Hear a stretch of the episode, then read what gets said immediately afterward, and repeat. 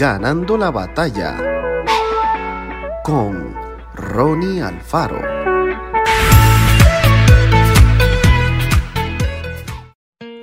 Les digo que así habrá más gozo en el cielo por un pecador que se arrepiente que por 99 justos que no necesitan de arrepentimiento. La Biblia enseña que Dios busca a los seres humanos. Por lo general, las religiones establecen una serie de reglas que hay que seguir para conocer al ser superior. Pero con Dios ocurre lo contrario. Es Él quien toma la iniciativa y se acerca a nosotros para que podamos creer en Él y disfrutar su amor, perdón y paz. En una ocasión Jesús relató dos historias acerca de personas que habían perdido algo. El primer caso era el de un pastor que tenía 100 ovejas y se le había extraviado una.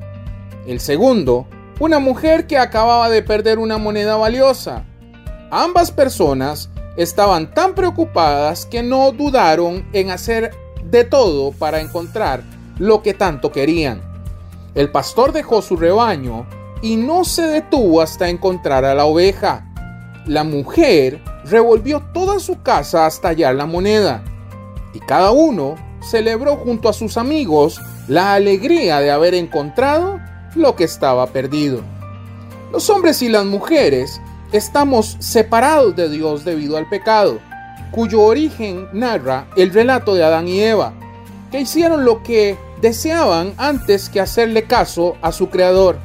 Estamos perdidos en nuestra propia manera de vivir, pero la buena noticia es que Jesús llega a nuestro encuentro, nos invita a confiar en Él para tener la posibilidad de reconciliarnos con Dios.